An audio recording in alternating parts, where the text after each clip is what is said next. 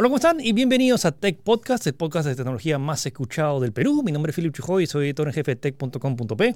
Hola, ¿qué tal? Mi nombre es Gino Peña, eh, soy editor asociado de la web de tech.com.p. Y hoy tenemos el resumen de noticias más importantes en el mundo de tecnología y videojuegos, al igual que un tema especial que ha sido la conferencia de Google este, esta semana. Google I.O. 2019. Google I.O. 2019. Y de hecho estamos haciendo el primer, si nos están escuchando en Spotify o, o en iTunes, estamos haciendo este video, primera vez, este podcast también está en video, así que lo pueden revisar en nuestras redes sociales. Video podcast. Video podcast. Así que comenzamos.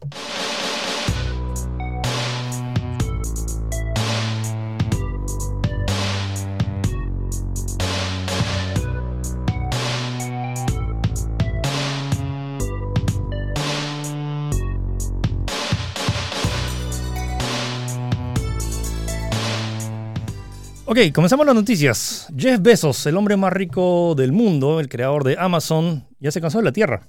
Así parece, y se ha proclamado salvador de la humanidad. O sea, ya se cansó de ser el hombre más rico de la Tierra, entonces ahora quiere ser el hombre más rico de, De, la otros Luna, planetas. De, otros planetas. Del espacio, pues, ¿no? Bueno. Básicamente eh, ha tenido una conferencia en la cual ha presentado su nueva plan, por decirlo de alguna manera, llamado Blue Origin.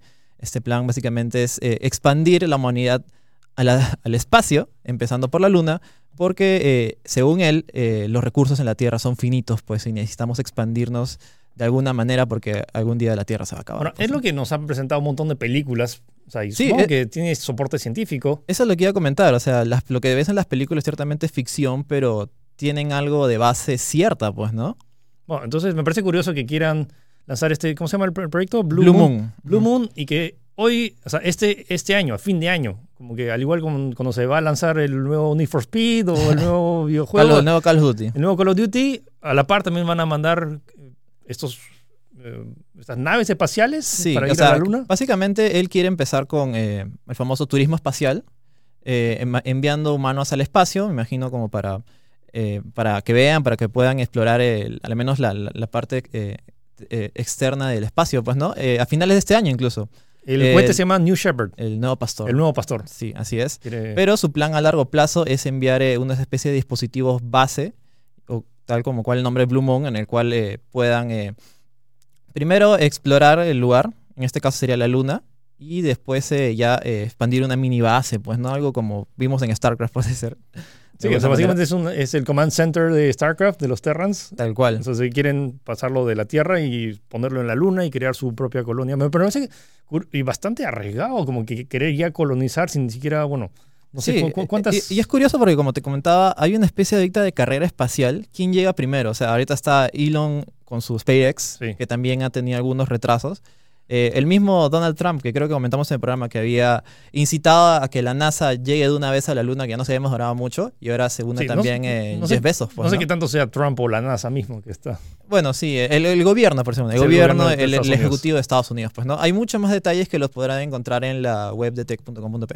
Y otra noticia que creo que ha sido lo más comentada de- Sí, en la web esta semana. Empezamos, claro, eh, empezamos la semana básicamente con esta noticia que, que rompió el internet, por decirlo de Sí. alguna manera. Game of Thrones ah, colocó, colocó uno, o sea, realizó uno O sea, de los hubo- bloopers, hubo- un error, un error de grabación que al parecer se quedó siempre cuando estás, como fueron 55 días de grabación para el episodio 3, Así es. parece que están medio cansados y para el episodio 4 como que estaban en la fiesta celebrando y entre tanta celebración se olvidaron de quitar un vaso de Starbucks de café. Sí, pues. eh, y esto pasó desapercibido. Yo he visto el capítulo, tú has visto el capítulo. No Y- te has percatado. Yo no me he percatado de nada. No, eh. fue alguien así que puso pausa justo en ese momento Sí. o, que- o tiene un ojo súper detallado. Es más, yo pensé que era fake y no me creía la noticia hasta que llegué el lunes acá a la oficina y me di cuenta que sí era real y es como que no puede ser. Sí, no, volvía, felizmente te- tenía para volver a streamear el, el, tele- el- Sí, sí, el el episodio de mi teléfono y eh, sí, es, efectivamente, hay un segundo en el cual sale un al costado de,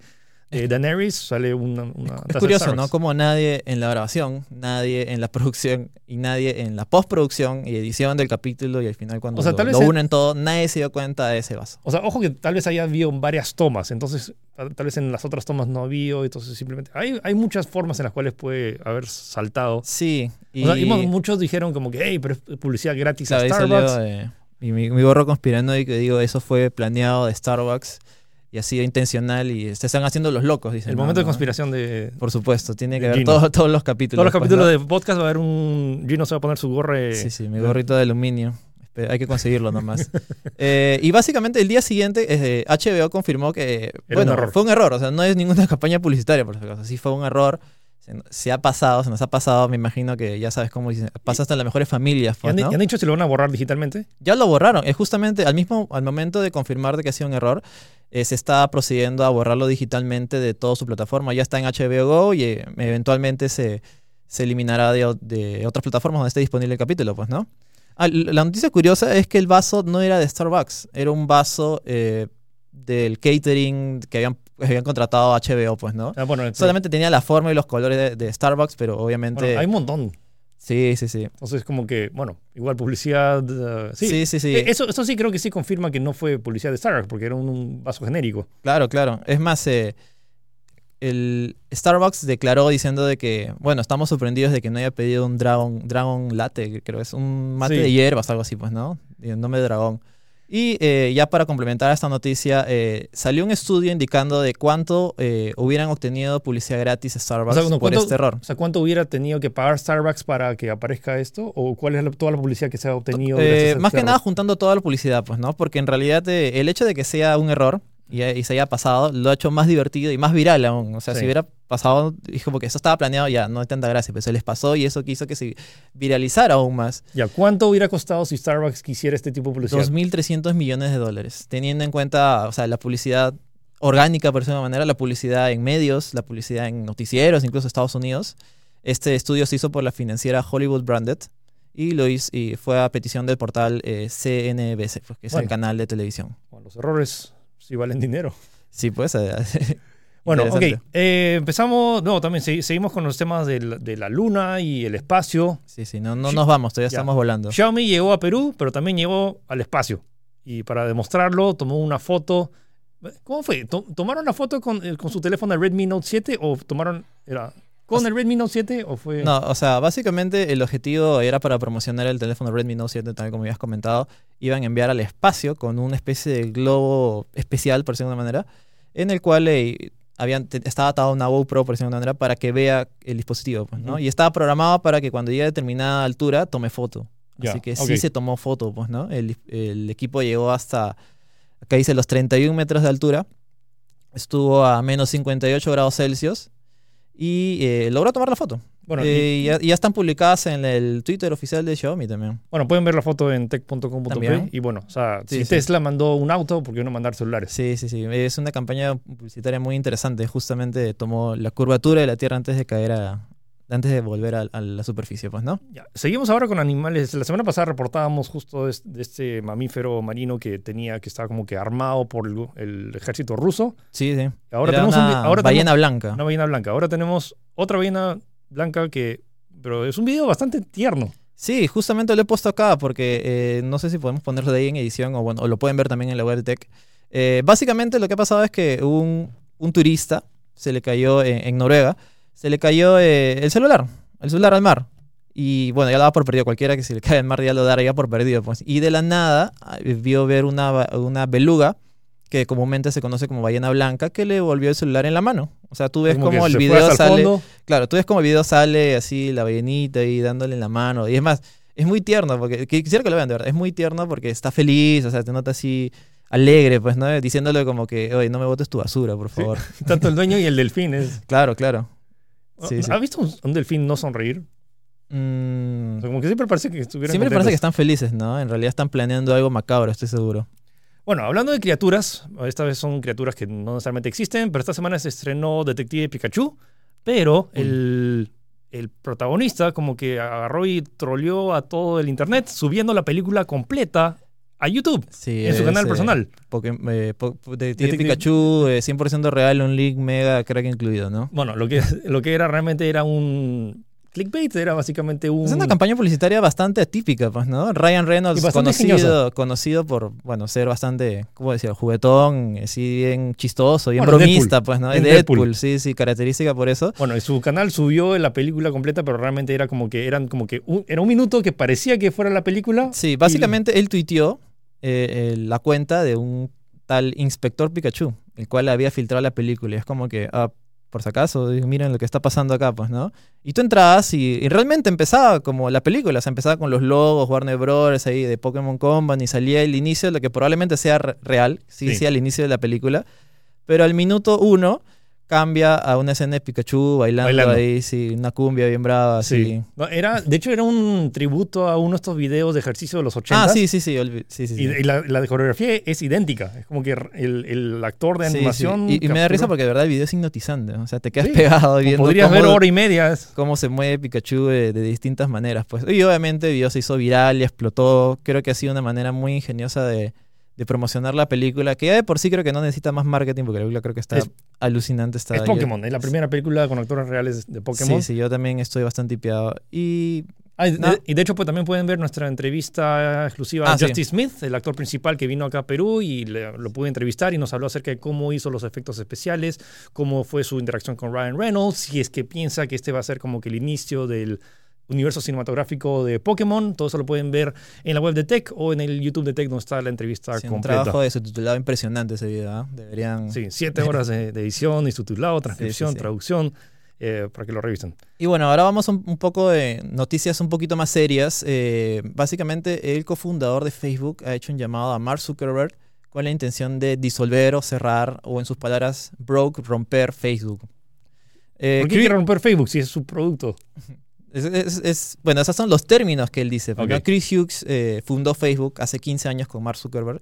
Por diferentes motivos se separó de la compañía en 2007, pues, ¿no? Pero eh, Mark eh, se elevó como la imagen icónica, eh, básicamente cultural de la marca, pues, ¿no? Mi querido amigo Hughes ha dado una entrevista al New York Times y, ha- y le, ha, le ha declarado diciendo de que eh, se encuentra molesto, asqueado, eh, ofuscado del poder que tiene esta empresa Facebook y pide al gobierno que tome un papel regulador en el asunto, pues, ¿no? Básicamente él comenta de que Facebook tiene un monopolio muy grande, pues, ¿no? Bueno, tiene Facebook, la misma plataforma, tiene Messenger, tiene WhatsApp, tiene Instagram, incluso las cosas que hemos hablado de la... Sí, justo La semana pasada, pasada, que sí, los sí. anuncios de Facebook y cómo se había centralizado todo, porque literalmente es como que todos los que usamos, estamos acá, usamos algún producto de Facebook. Sí, es más, eh, incluso estoy seguro que hay negocios que dependen de Facebook, hay páginas, hay medios que dependen de sus ingresos o vistas en Facebook. Y eh, él también comenta, por ejemplo, de que él tiene un poder sin precedentes y que tiene una actitud, esa es, le genera una actitud antipatriota. Y que tan solo es un individuo, debería ser un individuo como cualquier otro, no debería por qué tener tanto poder, pues, ¿no? Y es un, como había comentado, es un llamado al gobierno para que eh, tome cartas en el asunto, cree un medio regulador de una manera que no hay, pues, ¿no? Es cierto, Ujú. no hay un medio regulador que pueda, eh, obviamente, regular, regular ese Y tipo de curiosamente cosas, pues, esa- ¿no? estos reguladores utilizan Facebook para comunicarse o... Sí, pues, tratar de ¿no? regularlo. Eh, sí, yo creo que le doy algo de razón. Tiene algo de razón. Eso pero no, es algo no está, no exagerando. es algo sin precedentes, pero ¿a quién le darías más poder para poder regular? Yo creo que es una cuestión no tanto de, de poder, sino de monopolio. Pues es, es cierto que existe un monopolio. Es como que ya, ya me cansé de Facebook, me voy a WhatsApp. Y, me voy, y de ahí, no, resulta que WhatsApp también era de Facebook. Ya, ya me cansé de WhatsApp, me voy a Instagram. Instagram. Y también es de Facebook, ¿me entiendes? Ya, Este- pero ¿a quién? O sea, es un- algo sin precedentes que, que, o sea, que necesitas generar una compañía que... un yo creo que necesitas generar tal vez una competencia, pues, ¿no? No, no sencillamente pues, centrarnos en ello. ¿Pero de quién? Ese es el, ese es el detalle. El ese es el detalle. Y a todo esto, Facebook ha respondido. Ha respondido eh, diciendo, cito textualmente, es algo rápido nomás. Facebook acepta que con éxito la viene la responsabilidad, pues, ¿no? Pero no haces cumplir la responsabilidad exigiendo que la compañía se disuelva. Una Ujú. compañía exitosa como la nuestra, dice. La responsabilidad de las empresas tecnológicas puede lograrse mediante la introducción minuciosa de nuevas reglas de- para Internet. Eso es lo que he marcado, nuevas reglas para Internet. Bueno, hay que... Vamos a ver qué tal, qué tanto se desarrolla. Bueno, ahorita solo son palabras, no hay ni una acción legal que se ha tomado. sí, pero, que pero sí hay este ámbito que genera, la- ahora la gente se está preocupando porque Facebook tiene un control sin precedentes que a veces puede preocupar. O sea, Y además Zuckerberg, el nivel de credibilidad bastante, bastante bajo, creo, ¿no? Bueno, hablando de credibilidad y tema de monitoreo, eh, Indecopy anunció esta semana que va a empezar a mon- monitorear la- el contenido publicitario de los influencers. Es como que es- Uy, uy, uy. eso creo que afecta a varios, no solo, bueno, hay toda esta onda de influencers que son personas con una cantidad eh, considerable de seguidores y gente que como que le hace caso y pueden influenciar en, en su comportamiento. Y lo que han dicho es que van a empezar a monitorear y de, de hecho van a lanzar ah, en unos, unas semanas, unos meses, un- una guía para influencers para que sepan muy bien cómo regular su contenido publicitario. Y esto en particular es más que nada para aclarar, para definir, porque muchas veces hace- se hacen eh, publicaciones y hablas sobre productos, algunos productos que usas personalmente y otros productos que marcas te dicen, oye, por favor, puedes poner este, esta mención en tus, en tus stories. Entonces lo que están haciendo es regularlo y en caso no se aclare o que el, eh, o que el que vea la publicación pueda distinguir bien si es publicidad o no, habría una multa de hasta 700 UIT, que sería hasta 2 millones. ¿Son 2 ¿Dos millones? millones de soles? O sea, va desde 4 mil soles hasta 2 millones de soles, que no puede superar el 10% de los ingresos brutos del, del que está siendo sancionado. Wow. O sea, es un montón de dinero, eh, pero, o sea, considerando lo- lo- las marcas, y entonces básicamente lo que se tiene que hacer es aclarar si es que se hace una publicación de eh, que sea publicidad para una, alguna marca, se tiene que especificar. Especificar, esto, es, esto es publicidad pagada. o sea, ¿no? tanto con un hashtag o con un al, al final de la publicación que se diga o en la misma publicación que se especifique esto es una publicidad y para promocionar. Lo cual sí siento que es algo que promociona alto- más que nada la, la transparencia en todo este tipo de publicaciones que se han mas- masificado últimamente. Sí, pues no, esto es algo similar a lo que pasó también con YouTube y los YouTubers. También pasó algo similar, eh, de alguna manera se solucionó o, lo que se, la, la acción que se tomó fue poner cada vez que empezaban un video pagado, los mismos youtubers decían, por si acaso, este es un video gracias a, no sé, pero a cualquier empresa que nos ha enviado el juego, que nos ha enviado el producto, gracias a ellos, que este es, es publicidad pagada, pues, ¿no? Siendo más transparentes y sinceros, yo creo que, eh, al contrario, creo que eso, a mí, a mi parecer, me sería más sincero, pues, ¿no? Sí, Yo no, creo mí- lo, lo tomaría y me... Sería más cre- le daría más credibilidad Sí, a la persona que lo abra, pues, ¿no? específicamente esto del tema de influencias y ese tema de, Y es un tema, nu- es un terreno nuevo los Sí, influencers. si se toca el tema de credibilidad, siento que la transparencia es una de las formas más claras y, bueno, por eso, genial. Ahora hay que ver qué tan bien se implementan, si es que va- van a haber abusos por implementar, o sea, tal vez se colocó, pero luego puedes editar el post y poner, pero mira, lo decía Ada abajo. Va- o sea, vamos a ver qué, qué tan Sí, eso bien es lo se que dicen, regula. se viene la noche, ¿no? Ok, bueno, pasamos al segmento de videojuegos. Eh, tenemos un nuevo récord. Eh, ¿Otra vez? Otra ¿Otra vez. Dota 2 anunció, o sea, ya se había anunciado su torneo mundial que es The International. Esta vez se va a realizar en China. Pero eh, antes, unos, no sé cuántos meses antes, semanas antes del, del torneo, se abre lo que es el, el pozo para los premios. Y todas las veces, todos los años se superan. Y este año ha vuelto a superar récords. En solo tres días ha recaudado más de 10 millones de dólares. O sea, básicamente ellos recaudan eh, es- este, este fondo vendiendo un producto llamado el Battle Pass. Es, es similar a lo que hace Fortnite. Es un producto el cual tú compras y te da diferentes desbloqueables para, para del conseguir mientras tú juegas. O pues, sea, ¿no? de, todos los, de todos los millones de jugadores de, de Dota 2, está justo en la temporada que se viene el, el torneo mundial, se desbloquean nuevos contenidos y para acceder a eso tienes que pagar y una fracción de ese dinero Exacto. se va al pozo para el torneo mundial. Y todos los años eh, ha roto récords y Sí. parece que este año no es la excepción. O sea, pues, ¿no? este año empezó, el, o sea, Valve, el desarrollador del juego, puso 1.6 millones de dólares para empezar, pero luego en solo tres días esa cifra sub- subió de 1.6 millones a 10 millones de dólares en solo bestia, 72 ¿no? horas. Y cualquiera diría que Dota 2 estaba de, estaba de bajada, ¿no? que había sido superado por otros juegos, pero parece que la gente, Todavía sigue o sea, el público fuerte es súper fiel y no se mueve de ahí a pesar de que le pongas, no sé, que digas que el juego está de, está de- baja, que hay otros juegos que son mejores, No, y no se siendo, mueve. sigue siendo el torneo de esports con el premio de dinero más grande en la historia. O sea, Es tan- y y o sea, todavía no se sabe porque todavía faltan varias, varias semanas a que, a que se cierre el pozo. El año pasado creo, creo que cerró en casi 25 millones de dólares. Sí, más o menos. Este año se estima que podría llegar a 27. Así se parece. eh, y- y 27, es más, millo- 27 millones de dólares dividido entre todos los ganadores y creo que es la Sí, mitad para los es, es más, sí, sí, sí. eh, la mitad es para los ganadores, si no me equivoco. Y los, o sea, el pre- premio mayor es tan grande que la gente que gana, o sea, el equipo que gana, literalmente se, reti- se retira del Dota. O sea, Pues, ya tengo la vida hecha, ¿sabes qué? No ¿qué voy a hacer nada más. ¿Qué más necesitas? Sí, pues. Sí, pues, o sea, y eso que es curioso, porque cuando empezó en el 2011, el premio, el premio mayor era un millón.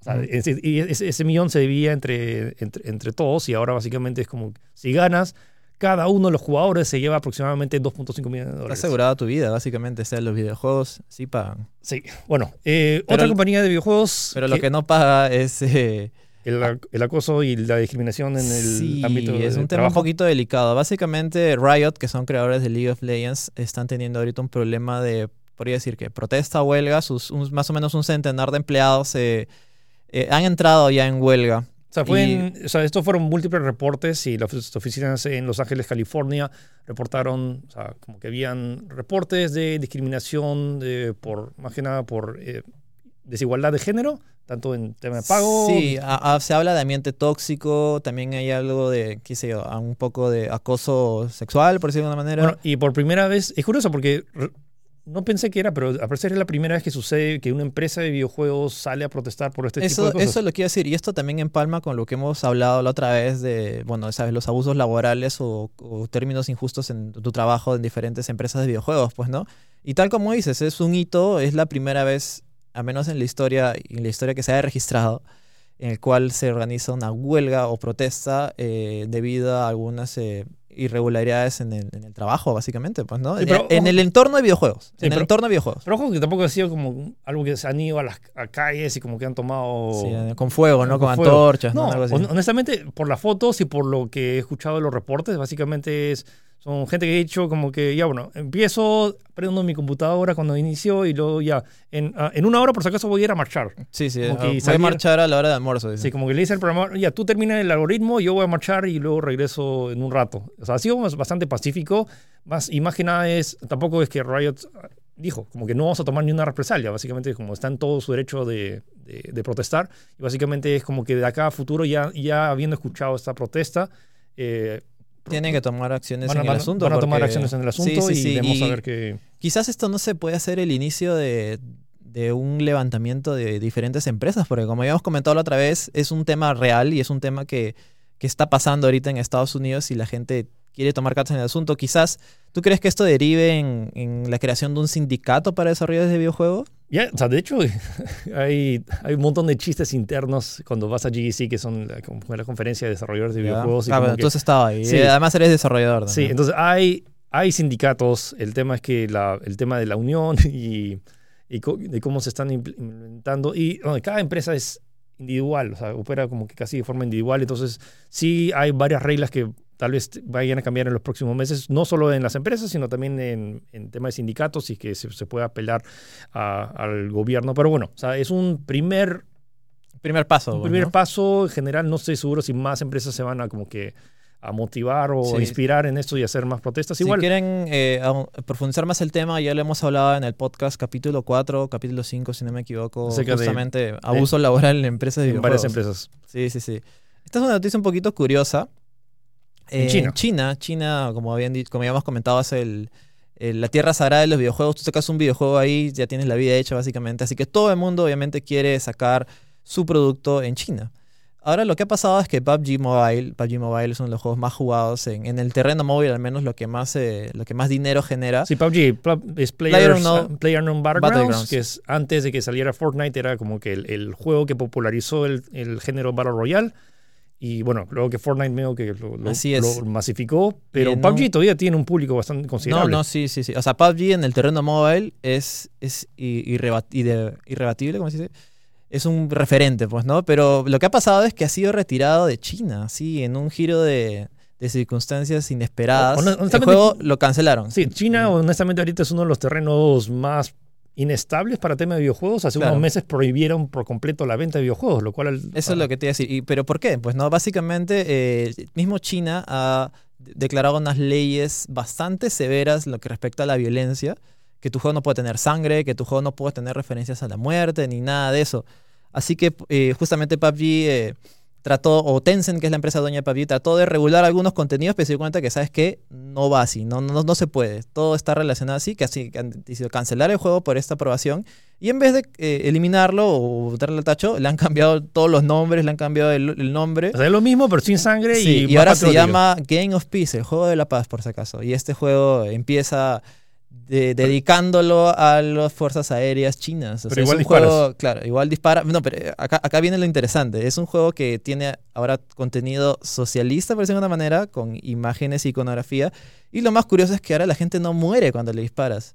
O sea, se tira al piso y de ahí se levantan y se dicen chao y desaparecen. O sea, no están muertos por si Y es acaso. Han sido teletransportados a, a, no sé, pues a, la, a Pyongyang, la, pla- la plaza principal de China, una cosa así, Eh, pues, que ¿no? es paintball, pero Claro, visible, o laser tag. Sí, y de verdad es súper hilarante. eh, Debería estar la nota ya en tech. eh, si lo pueden ver, el video es muy gracioso, por decirlo de alguna manera. Bueno, continuamos con PlayStation 5. que tenemos un programa especial si quieren ver todos los detalles que se revelaron. Sí. Y bueno, y simplemente es una continuación del tema del almacenamiento que va a tener la PlayStation 5, que se estima que se lanzaría a fines de 2020. Ya se había dicho que iban a cambiar la unidad de almacenamiento a una unidad de estado sólido, eh, lo cual Disco duro de alta aumentaría- velocidad. lo cual aumentaría hasta 19 veces las- los tiempos de carga. Sí, ahora esto se, se refuerza con una declaración de un ejecutivo en la revista de PlayStation oficial que dice, cito, un disco duro de alta velocidad eh, como el que tenemos en el caso del PlayStation 5 o la nueva PlayStation eh, será necesario para, el siguiente, para la siguiente generación. Pues, ¿no? Ay. La visión de PlayStation es de convertir los tiempos de carga en algo del pasado, permitiendo a los, a los diseñadores creativos construir experiencias nuevas y únicas. O sea, literalmente, prendes tu play, entras al. O sea, presionas y a veces siempre tienes que esperar a que salga Ya, ya los, que logos. tienen, los que tienen SSD en su computadora Sí, más deben o menos saber la magia que es prendes dos segundos y ya está. ¿no? Y ya está. O sea, como que obviamente va a haber un tiempo de carga, pero ahora, ah, imagínense aumentar 19 veces la velocidad de carga, lo cual básicamente elimina prácticamente la, la- la noción de tiempos de carga. Es como que presionas y ya estás ahí adentro. Entonces creo que es interesante. Bueno, o sea, creo que ya más o menos lo, lo Era, era, era el paso necesario. Era el creo, paso ¿ah? necesario, Sí, simplemente porque que lo han los- confirmado que es el objetivo y es como que el titular que uno de los ejecutivos Sí. haya dicho. es- Recuerden que todavía está fijado el lanzamiento para el 20 2020, así que es probable que incluso la misma tecnología baje de precio y todo eso. Y como, como dijo ya Philip, ya hemos conversado este tema bastante profundo en el podcast dedicado a PlayStation 5. Pues, ¿no? Bueno, PlayStation también anunció, hizo su especie de transmisión. Muchos los que están comparando con Sí, Nintendo Direct, donde se State of anuncian, Play. donde se hacen todos los anuncios de los, de, no todos, pero o sea, anuncios de juegos que se van a venir a, a- tanto en el ecosistema de PlayStation y algunos multiplataforma. Bueno, anunciaron eh, como que varios, algunos así juegos específicos. Medieval, eh, el remake de Medieval, que es un juego de PlayStation 1 que se anunció hace casi dos años en el PlayStation Sí, es un juego muy popular, que quizás no es tan popular como Crash en PlayStation 1, pero tiene un público que lo exigía y eso es lo que ha Si te- PlayStation, les si, ha te- dado el si remake. tenías un PlayStation 1, probablemente hayas visto la carátula de esta cara, Es el este, de la calavera. cosa este caballero que estaba hecho ahora calavera. Bueno, lo bueno es que ya tiene fecha de lanzamiento, se lanza el 25 de octubre a 30 euros. Bueno, va a ser A unos 30 dólares. debe 30 ser, dólares. sí. Se ve, o sea, es como el juego de PlayStation 1, pero con gráficos modernos que corren en Play Sí, 4. en realidad sí. Eh, una sorpresa que salió en, en este evento fue el Play- eh, Predator, Depredador. eh, va a regresar a los videojuegos con un nuevo juego. No entendí si era exclusivo de PlayStation. O sea, en teoría está desarrollado por un estudio o sea, de Sony, Warner Studios, lo cual significa que sí lo haría exclusivo. Entonces va a ser un juego multiplayer de... Sí, to- todo eres está bien hasta dijeron, por si acaso es un juego online multiplayer solamente. Es como que... uh, Sí, no, bueno. ahí nomás, ahí nomás. Aparte de eso, anunciaron una nueva edición de limitada de una PlayStation Slim, que es una edición gris, que va a lanzarse junto con Days of Play, que son como que sus semanas de ofertas y juegos. ya, indies, ¿no? ya, ya hu- hubo una edición así, ¿no? Azul, si no me equivoco. No, también hubo la dorada, la plateada, Ah, verdad. que sí. también lanzaron como que en sus épocas de... Como que ya la gente tiene que comprar Sí, hone- o sea, honestamente no hay mucho de nuevo, simplemente es una PlayStation 4 Slim con un nuevo color. En otros anuncios se anunció una nueva expansión de Monster Hunter World llamada Iceborne. De hecho, la primera. O sea, porque es la primera. O sea, es la primera grande, porque habían como que varios DLCs, pero este es como que el primer. es- va a haber- aparecer un nuevo mapa, nuevos monstruos y más monstruos que matar, y se va a lanzar a 40 euros, 40 dólares debe ser. 40 dólares. Sí, va, y van a relanzar una- el juego también, con, Sí. incluido a 60 o dólares. sea, si no compraste el juego original, por 60 dólares te llevas todos los DLCs Sí. más esta nueva expansión. Una de las sorpresas que nos dejó el evento fue eh, este videojuego Away, de Survival Series, que es básicamente... Yo pensé que era un Battle Royale de animales.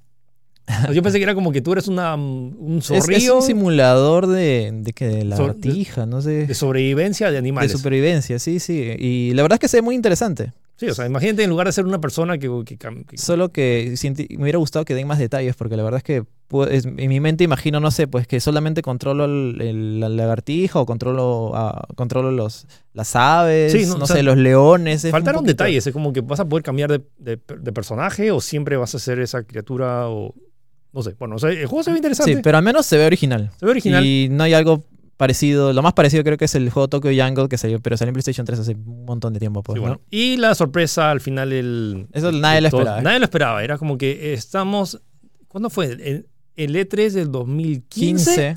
Sí, que se sí, sí. anunció El triplete histórico, ¿no? que, Ese- que- que Square Enix en la conferencia de Sony anunció que se estaba haciendo el remake de Final Fantasy VII y que después de eso no se mostró casi nada. Hubo un gameplay, me acuerdo que unos meses después que mostraba... En, en Experience, creo, ¿no? Sí, en Experience que mostraba más o menos cómo se estaba desarrollando, pero al parecer luego hubo problemas internos. Square Enix básicamente tuvo que cambiar de director, Cambiar de cambi- motográfico. Cambiar de motográfico, lo cual Sí, sí. significaba rehacer el juego de, por completo. Y bueno, lo bueno es que el juego al parecer está en camino. Está en camino, ya tenemos nuevo gameplay que al parecer ya está con el nuevo motor. Eh, Los personajes se ven muy bien, las cinemáticas se ven geniales. Sí, la verdad es que gráficamente impresiona. O sea, Final Fantasy VII que se lanzó en 1997 para la Sí, y PlayStation es un 1. juego que ha sido pedido hasta el cansancio. Sí, sí, sí. y de hecho el remake lo acaban de hacer también en la Nintendo Switch. Está en, en cuantas plataformas te imagines la, el remake. Sí, de- pues. no, el, el- No, el Final Fantasy VII normal, original. Sí, sí, sí. Y van a dar más detalles en junio. En junio, que es que justo en las eh, el vísperas del E3. pues, Justo ¿no? en el E3 2019, pero bueno, no en la conferencia de Sony porque Sony no va a tener Debe ser conferencia Square. Tal vez conferencia Square sí. Enix. Eh, unas rápidas nomás. Se anunció el nuevo juego de Ghost Recon, eh, Breakpoint. el 4 de octubre hay un gameplay de 13 minutos que lo pueden buscar en su canal. Y también eh, Sony ha sacado un documental eh, llamado Kratos Rising, que es eh, más que nada que el desarrollo de God of War. No, no, Racing Kratos, Ah, Racing Kratos. que es, que es un documental de dos horas, pero es cómo se hizo paso a paso el nuevo juego de God of War, que es El último que salió. el último que dirigió por Cory Barlog. Y miren cómo Cory empezó todo gordo. Y luego, después de cinco años de desarrollo, terminó todo barbón, flaco, casi anoréxico y de todo el estrés que significa crear videojuegos. Pero es muy interesante ver el tras bambalinas de todo lo que involucra y la gente que se queja como que, ah, este juego como que ah, tiene muchos bugs y deberían, la gente no, tiene, no se preocupa ahora por los juegos. Miren la cantidad de esfuerzo, personas, horas, estrés. eh, Si me miren la café. así, va a quedar así. Eh, y una rápida también, eh, si fanáticos de Peximan escuchan que han salido una especie de mini documental, por decirlo de alguna manera, con el Angry Video Game Nerd, que es un youtuber que sigo bastante. Esta Es- noticia de Pepsi Man viene porque Gino es el campeón peruano sí, de Pepsi Man. Sí, sí, sí, me, me gusta mucho, ya lo he jugado mucho en mi infancia y Miren- miren básicamente me, de- lo, me lo sé de memoria. Busquen Gino Pepsi Man y van a ver Sí. Gino haciendo speedrun de Pepsi Man. Es Y lo interesante de este, de este documental, por decirlo de una manera, aparte que es gracioso, que cuenta con el actor original que salía en los cinemáticas de Pepsi Man. No sé cómo lo ha conseguido, pero lo, lo hizo. Ya está medio viejo y sí, está súper viejo. Ya de por sí estaba gordo, así que ahora está viejo nomás, pues, ¿no? Y creo que con eso ya damos pase al tema principal que sería el Google I.O. Así que comenzamos, nos vemos, nos escuchamos dentro de un ratito.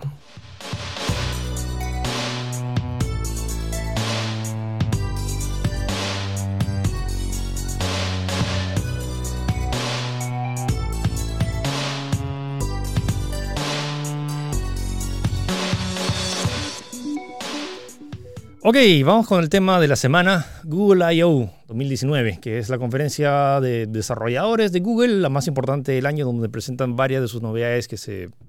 Sí, bueno, ¿Se es una conferencia, no, la, la semana pasada tuvimos la de Facebook, esta Sí, vez le de- toca a Google. la pues, Google. ¿no? Y fue- sí. hora y media que le vamos a tratar de resumir en 10 minutos de todas las novedades, que- porque hay muchas novedades que son como que pequeños detalles, pero eventualmente todo el mundo utiliza Google en la web o en su teléfono.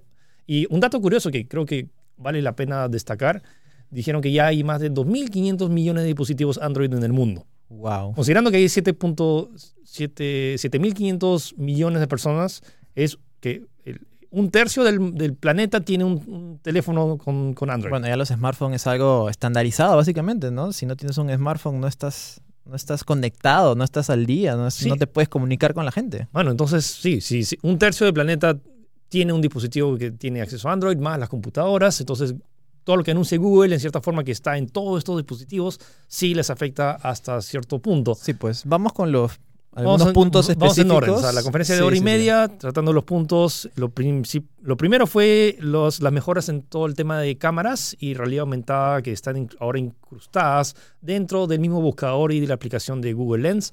Uno que me pareció bien curioso es como antes de, de- de- en la escuela, cuando te pedían hacer una, un trabajo acerca de anatomía o acerca de, de cultura de, Ah, claro. de, qué tan grande es un Planeta, tiburón, no sé. Pues, iba- Sí. ibas a la tienda a comprar tu, tu La- la- la lámina Huascarán, la lámina Huascarán, tu lámina sí, sí, sí. Huascarán y luego lo cortabas y luego lo pegabas. Ahora, ¿qué tal si buscas en Google y cuando buscas como que quieres ver cómo funciona un bíceps y básicamente te, mue- te muestra un modelo 3D del bíceps y luego lo puedes, puedes interactuar en la pantalla? Sí, o incluso puedes, eh, no sé, cambiarle de ángulo, enviarlo de otra manera, luego- acercarte. Y luego si tienes un teléfono con giroscopio. cámara y giroscopio, lo que puedes hacer es colocarlo y, y en tu misma sala o en tu en escritorio. tu donde- mesa, acá, proyectarlo acá. pues, Sí, ¿no? donde estás, literalmente puedes proyectar la imagen del bíceps que- y tocarlo e interactuar con él como si estuviera en tiempo real. Y lo otro es que puedes ver realmente cuál sería el tamaño de, de ese objeto. Ah, la proporción. La proporción. Y lo mismo con, lo- con si te dicen qué tan grande es un tiburón,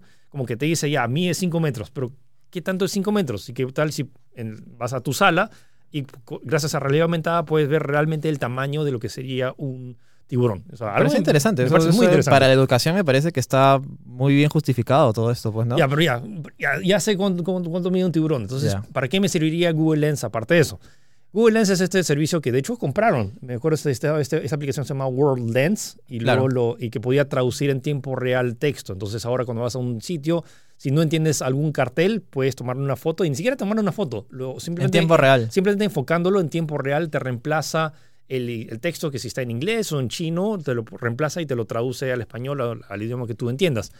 Pero ¿qué tal si se fuera un paso más allá? ¿Qué tal si es que cuando siempre que vas a un restaurante está el menú, pero muchas veces los menús no tienen una foto o no sabes cuáles son los mejores platos? ¿Qué tal si Google Lens pueda detectar el menú y automáticamente te diga cuáles son los platos que más, más gente pide y luego puedes hacer tap en el, tu teléfono, enfocando el menú, y luego puedas ver cuáles son los platos, cuáles son los que han, qué cosas han dicho las personas, que cuál, le, cuál les gustó más. Incluso buscar el significado del plato, no sabes, no sé, risotto, no sabes qué. Y el mismo, Sí, el o- mismo Google te da el, el- qué significa, qué cosas Sí, contiene, o, no o sé, hay pues, un ¿no? tipo de queso raro que no sabes cuál o a qué sabe, lo puedes hacer una búsqueda y es totalmente inteligente, es como que sabe exactamente eh, contextualmente que estás buscando eso y te da acceso desde tu teléfono sin tener que buscar específicamente cada cosa. Facilitan- facilitando las cosas. pues, Y lo ¿no? otro que creo que sí le va a ayudar a un montón de personas, especialmente acá en la oficina, que siempre que vamos, salimos a almorzar, luego tenemos que repartir la cuenta.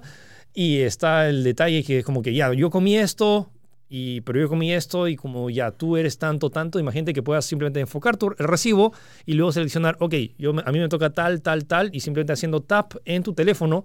Puedes saber exactamente cuánto te toca y si quieres dejar propina, cuánto es el porcentaje de propina que puedes dejar y te lo calcula así de inmediato. Y no tienes que estar sacando papelito. No decir- tienes que sumar ya, no tienes que usar la cabeza. entonces me parece como que soluciones muy interesantes que van a llegar muy pronto. eh, de- o sea, no tienes que actualizar nada, se actualiza solo con, con la aplicación de Google de tu teléfono y entonces van a ser cambios muy interesantes y pueden, pueden revisar si quieren. Hay varios resúmenes o en Tech mismo está como que un, un resumen de, Chiquito. de- de todo lo que se mostró. Fueron como que 20 minutos de, Sí, de sí. demostración. Así es. Eh, seguimos con Google Duplex. Google Duplex es este sistema el cual utiliza una especie de inteligencia artificial dentro de tu teléfono para con- que conteste el teléfono por ti. Pone que estás en una reunión y no sabes eh, o no puedes contestar, pero es una llamada importante y sencillamente le dices al teléfono para que conteste esta inteligencia artificial y hable por ti. Eh, ya se presentó el año pasado. Eh, la reacción fue muy tenebrosa, tétrica, por decirlo de manera, Sí. porque literalmente se hacía pasar por una persona real y tú estabas conversando con una máquina. Es más, hicieron una demo, la cual pidieron una pizza eh, usando este sistema. Y, el- y la persona con la cual estaba hablando del otro lado nunca supo en ningún momento de que era, estaba hablando con un robot, por decirlo de Sí, alguna pero manera, ojo que también este año también presentaron de cómo eh, esto puede autollenar formularios. Siempre pasa que vas a comprar un pasaje o algo y tienes que llenar tu... Siempre tienes que colocar tu nombre, tu apellido, tu fecha de nacimiento. Y, y te- es un proceso que demora todo, un poco más de un tiempo. pues, ¿no? Toma tiempo. Imagínate que literalmente entra a Google, detecta cuáles son los campos y te lo llena automáticamente, o sea, sin que tú le digas. Es como que entras y ya te lo autollena y te dice, está, está ok, y nada más. O sea, y está, lo puedes decir por el asistente de voz, dice como que lléname esto. Y como que te Claro, llena. es más, eh, ahorita, si no me equivoco, está eh, exclusivo solamente para teléfonos Pixel y salió el año pasado y ahora lo están actualizando y la intención de Google es llevarlo a la web, que no solamente se quede en celulares, pues, ¿no? Luego tenemos, creo que es creo que lo La- más... La más impresionante, Lo creo, más ¿ah? sorprendente son Sí, sí, las sí. mejoras en el asistente de voz de Google. Normalmente el- la base de datos que se requería en la nube era unos 100 gigabytes para procesar el, cada vez que hablas, detectar cada sílaba y luego reconocer qué cosa es, cuál es tu intención y luego transformarlo en una acción de, de tu O sea, teléfono. básicamente lo que creo que todos, al menos hemos intentado de curiosidad, presionar el botón de Assistant. sí. Ya, hablo. No sé, eh, eh, pre- préndeme el, el- el fl- el- ¿cómo se llama? La, la linterna, ponte, pues, ¿no? Y, y tenía que parar para que, para que piense y ahí recién te tomaba la acción. Y pues, ¿no? entonces eso era en parte porque toda la información se te tenía que subir a la nube, porque en la nube estaba toda esta base de datos de 100 gigabytes que, para, para que pueda procesar todo eso. Ahora ese algoritmo de 100 gigabytes lo han reducido a menos de un giga. Como que, y eso lo van a preinstalar dentro de los chips que están dentro de los teléfonos, con lo cual básicamente vas a tener tu- toda esta, esta nube, pero en, el- en la palma de tu mano. Sí, es más, y esto eh, va a permitir interacciones mucho más rápidas que pueden ver un video. O sea, es- el video es impresionante. En un Sí, minuto sí. y medio hacen, no sé cuántos, hacen, o sea, solo diciendo, hey Google, Claro. y luego ya no dicen hey Google. Es como que luego Claro. simplemente hablan. Eh, y en realidad eh, la transcripción es casi, casi, casi tiempo real. O sea, hablamos de cuánto, medio segundo en lo que se demora en escribir, pero hablamos de que hizo un montón de cosas sin tocar el, el teléfono. Es como que abrió una aplicación, pidió un O sea, ab- taxi, ab- abrió calendario, abrió, setió su alarma, pidió un su- taxi, prendió la- su linterna, luego la apagó, eh, luego es como... tomó una foto y, y creo que la más alucinante es cuando redactó un correo. Básicamente dijo el contenido del correo y se tomó, no sé si se tomó una pausa, pero lo dijo sencillamente es como que, eh, ah, y adjúntalo a- para tal persona y el sistema lo hizo automáticamente O sea, sin ningún tipo de, de- de duda si era parte del correo o no. No, o sea, ese es el tema, que normalmente cuando dictas un correo, ok, transforma voz en texto, entonces, y todo lo que haces lo, lo, lo pone como si fuera texto, pero ¿qué, cómo- ¿qué tan inteligente es Google para saber que quieres cambiar el título del mail? Entonces, cuando lo dices, me parece sorprendente que pueda detectar que no le estás dictando, le estás diciendo cambia algo del correo, y no claro. específicamente el, el- el texto que estás escribiendo, me pareció. Y luego dices, mándalo y, y se envía. Sí, sí, hay un montón de detalles, si no me Y equivoco. luego, de- que, y luego que diga que puedas responder mensajes y que puedas decir, escríbele tal texto, pero luego saca, o sea, sin tocar el teléfono. Es como que es, agarra mis fotos de Yellowstone y de esas fotos escoge solo las que tengan animales. Y, le, y- le- mándale la, la tercera foto que estoy viendo. Y Google lo, lo Y Google hizo lo hace. flawless, como se dice, pues, ¿no? Sin errores. Eh, se, se- se supone que, al menos de momento, esa tecnología está exclusiva solo en Estados Unidos, pero la idea de Google es expandirlo para todos, pues, ¿no? Seguimos con la nueva versión de Android, Android Q, Android 10. Que todavía no tiene nombre. O sea, en teoría siempre cada año es los un nombres... de- dulce, ¿no? sí, siempre, siempre Android empezó con, en teoría, desde A, de, de la A a la Z, en teoría es el nombre de un, El último ha de, sido de un Pie. postre. El último ha sido. ¿Qué va, qué va a pasar cuando lleguen a Z? No estoy Se seguro. acabó no, Android. no sé si hay postres con Android Z. is done. Sí, pues. Eh, bueno, entonces, Yo, yo quería que Android T sea turno. bueno, son varias novedades chiquitas. No hay como que algo súper novedoso. Básicamente son, son- esas son soportes a futuro. Siempre las, a menos desde hace cuánto, unos cinco años, las mejoras de Android han sido pequeñas, pero más que nada fuertes en funcionamiento. Cosas que tú no y- ves, pues, y, ¿no? te- y temas de seguridad y, y qué tan rápido corren Exacto. Va a dispositivos. tener, finalmente, va a tener un modo oscuro el sistema. Bueno, no, no. puedo creer que se demoró tanto para hacerlo. Sí, honestamente, bueno, podías bajarte otro skin, pero era como que nativamente que No, Android ya incluía un modo Claro, oscuro. o sea, o sea, que se, se oscurece la aplicación de teléfono, pues algo Sí. así. O sea, algo ya más, más interno, pues, el sistema que- completo. Pero ojo que también, si están interesados, no solo protege tu vista cuando estás de noche, pero también te ahorra batería. Sí, sí, en pantallas luz. OLED eh, no prende esos píxeles, básicamente, pues, ¿no? Y va a ser compatible con 5G nativamente. nativa. eh, va a tener una función llamada Google Focus, en la cual va a desactivar las aplicaciones que te distraen más. Tus- Eso me parece súper interesante, sobre todo cuando estás tratando de concentrarte y tienes que escribir un correo Sí. o redactar algo. es como Y- si las eliminara, es como si, por ejemplo... No o sea, las Claro, o inhabilita. sea, en- en- exacto, entre comillas, eh, te elimina el WhatsApp y no vas a recibir ni una notificación de WhatsApp, pero tú sabes porque está activado este modo, pues. Así que te va a evitar concentrar y que no salgan notificaciones. o sea, es como un no molestar, pero selectivo. Exacto, sí, sí, eh, mucho más profundo. pues, Y ¿no? luego también está, o sea, creo que esto, tanto el soporte de tecnología 5G y también que anunciaron que va a ser compatible con teléfonos plegables, es como que ah, no, básicamente sí, ya, dando, ya está dándole- trabajando ya. sí, dándole soporte y, confirmando que los teléfonos plegables y 5G es como que lo que se viene. No, no necesariamente este año, pero ya el próximo, como que el soporte ya va a estar totalmente para dispositivos Android. Sí, en Google Maps vas a tener un modo incógnito para que puedas buscar cosas sí, sin que nadie el- se dé cuenta. El modo incógnito, que un montón de gente lo usa en, en Google Chrome, bueno, ahora también va a estar en Google Maps, que a veces pasa que le das un amigo para que busque, no sé, su casa o el o restaurante Mm. o, o- o el sitio de tacos a la esquina, pero Sí, ¿no? tú no quieres esa... Sí, esa se lo, se esa lo das a un amigo, sí, sí, no hay problema.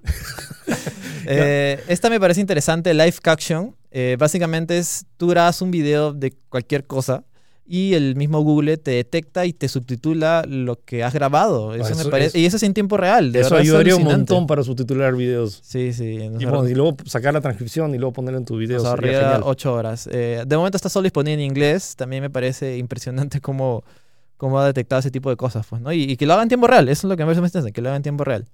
Y bueno, todas estas eh, todas estas mejoras de Android Q, o sea, todavía ya se ha lanzado la beta 3 y como que todavía no tiene nombre. Sí, Normalmente es- se lanza entre septiembre, agosto, septiembre, la nueva actualización para todos. Está, ahorita está disponible para dispositivos Pixel y han dicho de que va a estar disponible creo que una semana después a otros dispositivos más, pues, ¿no? Ojo, normalmente estas, estas actualizaciones, mucha de lo que hemos mencionado, mucho de lo que hemos mencionado, como que no mucha gente lo va a utilizar, pero más que nada es el tema de la seguridad. Sí, es más, eh, hay muchos más detalles que pueden encontrar en la web tech.com.p, en realidad es un, un- un listón. El que me parece más interesante es que va a cambiar el sistema de actualizaciones, es decir, lo que pasaba antes de que no, no me ponía al día con actualizaciones, porque sencillamente, por ejemplo, Samsung tiene una capa de personalización y que tienen que trabajar al mismo tiempo para poder saltar toda esa actualización, aunque sea una actualización mínima de seguridad. Por eso se caracterizaban y se distinguen mucho los píxeles.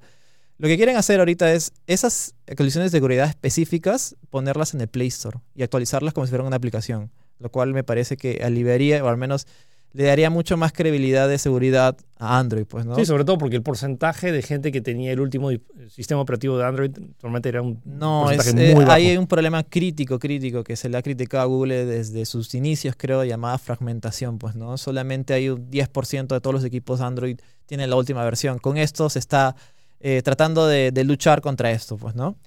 Luego también tenemos eh, Es- un, esta un es- nuevo dispositivo. Esta podríamos decirle rápido porque en realidad Sí. a nosotros no, no nos sirve para nada. Sí, en Estados, solo se vende en Estados Unidos, Exacto. pero esta, Google compró esta compañía que se llama Nest, Nest. que antes haría, hacía termostatos, que son dispositivos que controlan la temperatura de tu casa, pero lanzaron hace el año pasado estas como que tab- tabletas en las cuales puedes hacer videochat que se llaman los Hub. Ahora han anunciado su Hub Max. Honestamente no sé qué tanto de que es una tablet que en la cual puedes hacer videoconferencias y está entre 129 y 229 Sí, y tiene dólares. este sistema de, de asistente de voz, ese tipo de cosas. Y puede controlar la casa también con dispositivos Nest, pero como comento, solamente en Estados Unidos. Han ampliado a más regiones, pero no, que Latinoamérica no está ahí, así que no lo veo muy cercano, pues, ¿no? Bueno, y lo... El anuncio en teoría fuerte fue la confirmación, porque estaba súper filtrado, de los nuevos Pixel, Pixel 3A y 3A XL. Sí, ojo que los- no, o sea, simplemente es una versión más económica del Pixel 3. Exacto. eh, se dice que son men- en menos de la mitad, que son 400, eh, está a 800 dólares, está a 400. Y O sea, el Pixel 3 está a 800 Ajá. dólares y el Pixel 3A, 3A, que es el más económico, está a 399. Es 400. literalmente la mitad del precio. Sí, y olvídate, lo interesante de acá, lo que más se destaca es que tiene la misma cámara que el Pixel 3 en una versión mucho más económica, pues, ¿no?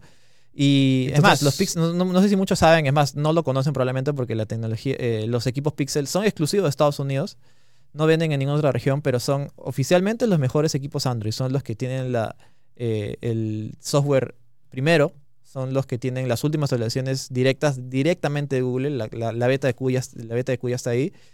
Y eh, va a tener la misma, misma cámara que tiene el Pixel 3, que ahorita, a menos hasta el día de hoy, está catalogado como la mejor cámara de un smartphone disponible. Y eso que solo tiene un lente, ni siquiera tiene doble lente. Y ni básicamente es hacer la tecnología que normalmente era como que la gente quería el Pixel, pero uno era caro y es difícil de conseguir. Ahora por el precio, 399 dólares por un equipo que rinde bastante bien y que tiene probablemente una de las mejores cámaras en cualquier dispositivo. Sí, sí, móvil. tiene, eh, se caracteriza mucho por su software. Tiene también un modo. Sí, a eh, y a pesar que no tiene todo el tema del doble lente. Claro, eso te iba a decir, o sea- con un solo lente y con todo el tema de software que tiene por detrás, hace, o sea, genera resultados sí, impresionantes. sí. Busquen un poco, los pixels son los, al menos los más rankeados, por decirlo de una manera, en, en fotografía. Pues, ¿no? La- los únicos. eh, eh, O sea, cosas como- que les han quitado por manera es que tiene un procesador de gama media, Snapdragon 670, que Igual- tampoco es malo. No es malo y sobre todo ahorra batería. Así es, tiene pantalla OLED. eh, ellos han le puesto como una tecnología más GOLED. Y que básicamente quiere dar, es como que va a ser un poco más económico. Eh, lo, más, lo más curioso es que no usa Gorilla Glass, sino usa una nueva tecnología llamada Crystal Dragon. No sé qué tan Sí. bueno será. Las primeras impresiones han dicho que o sea, el Pixel 3, el que cuesta 800 dólares, se siente un poco más premium. Estos tienen como que materiales ah, un este es poco de más plástico, plásticos. ¿no? Policarbonato. Sí, y que o sea, se siente más plástico, pero bueno, honestamente, estás pagando la mitad de precio por una super cámara, un procesador que rinde lo suficiente. Eh, y el tema de las baterías, o sea, el Pixel 3A tiene una De batería 3000 y el otro, el XL, 3700. 3000 mAh y otro 3700. Yo me iría por el, o sea, el Pixel 3, eh, 3A. el, el 3A. y el- Sí, es más, es el que muchos recomiendan. Y además va a salir en, en carriers en Estados Unidos, con lo que tienen la intención de expandirlo más porque si no me equivoco ha habido unos últimos reportes de malas ventas en los Pixel 3. Pues, precisamente por eso, porque son dispositivos Muy caros. muy caros y muy exclusivos para un sector nicho y quieren, No, quieren abrir más. Pues, me ¿no? alegra, me alegra. Me acuerdo cuando Google lanzaba estos teléfonos que eran súper, o sea, tan, cuando Los sus- Nexus, sus los Nexus, Nexus. Yo- Nexus, Yo, tuve un Nexus, mejor, mi mejor teléfono. la- o la tablet, la Nexus 7, Nexus que también 7, era sí, como sí. que cuesta 200 y algo dólares, que era sumamente económica y que le hizo la competencia Sí, me fuerte parece con- curioso que en la presentación. Y un momento en el cual la gente entró en euforia y en, en una alegría así nunca antes vista cuando dijeron el Pixel 3A tiene conector jack 3.5. Como que la gente no lo quería creer. Dios mío, ¿qué está pasando? No? ¿Dónde estamos? No, Una cosa No, así. ¿y ¿Qué es el tema? Que ahora los gama media tienen enchufe para audífonos y los gama alta no. Sí. Hay espacio para un enchufe. El Galaxy S10 lo, lo tiene. No lo justifica que, que no lo tenga, pues, ¿no? Pero ya sabes lo que dicen. Es el futuro que el, el futuro que Apple nos ha, nos ha A ver, puesto. a ver, pues, conecta ¿no? un micrófono Nos ha impuesto. con adaptador y con... eh, bueno, anyways. Sí. Ya. Eh, eso fueron las novedades. Igualmente pueden ver más detalles en la web de tech.com.p. Sí, era una, repito, es una conferencia de hora y media que hemos tratado de resumir en la menor cantidad de tiempo posible. Eh, sugiero que también, o sea, si lo ven este, este podcast en video, más o menos van a tener una mejor idea de qué cosas se, se anunció. Igual son pequeños detalles que suman en general a la experiencia de Google, siendo Google que todo lo que usamos a diario. Así y es. bueno, recomendaciones de esta, semana. eh, este juego, que de hecho es el juego que voy a hacer la reseña la próxima semana, que se llama Katana Zero. Ah. Que es un juego indie que creo que salió de, de la nada. Es, eh, Salió en un, en un Nintendo Direct, si no me Sí, equivoco. es publicado por eh, Devolver Digital, que publicó un montón de juegos independientes muy fuertes. Pero es un juego de un samurái con pixel art. Y no quiero spoilear mucho, pero trata mucho de. Es un, es un, samurái ¿Es en, en- en tiempos. No, es un samurái en tiempos modernos. Hay gente con pistolas. Es un side-scroller y donde tiene esta misma vibra de Hotline Miami, donde entras a un cuarto, tienes que matar a todos, pero a ti te matan de un solo balazo o golpe. Ah, Entonces, y tienes que Es, retroceder eh, el tiempo. Repetición constante, pero que es enganchante más que enga- frustrante. Engancha ¿no? mucho y también la historia. La historia me ha sorprendido. Creo que es uno de los factores más Eso, es fuertes. que no esperas, ¿no? Y normalmente en los juegos siempre tratas de es- o sea, saltearte el diálogo porque te aburre. Acá literalmente saltearte el diálogo te afecta en el juego. Entonces, y, y está tan bien escrito o sea, está- y está traducido al español que su- su- su- o sea, tienes ganas de que no se acabe el diálogo. Interesante. Ha- Hace un muy buen trabajo. Entonces, tanto en pixel art, en música, en estilo, Katana Zero, que está disponible en PC y en Nintendo Switch. Es una genial recomendación. Y bueno, mi, mi, eh, mi reseña completa viene el Para próximo domingo a las 11 de la mañana en Tech. que con- no se lo pierdan también. Sí, no se lo pierdan. Ok, entonces con eso creo que concluimos el podcast de esta semana. Espero que les haya gustado este nuevo formato si lo están viendo en video. Eh, vamos a, eh, dejen igual en recomendaciones en los comentarios que les gustaría ver o si podemos mejorar algo. Si podemos hablar de una sección, no sé, comenten ustedes, Sí, que- básicamente. lo hacemos cosa- por ustedes. Sí, de qué cosa quieren que hablemos la próxima semana. Así que eso fue todo por esta edición de Tech Podcast. Gracias por escucharnos.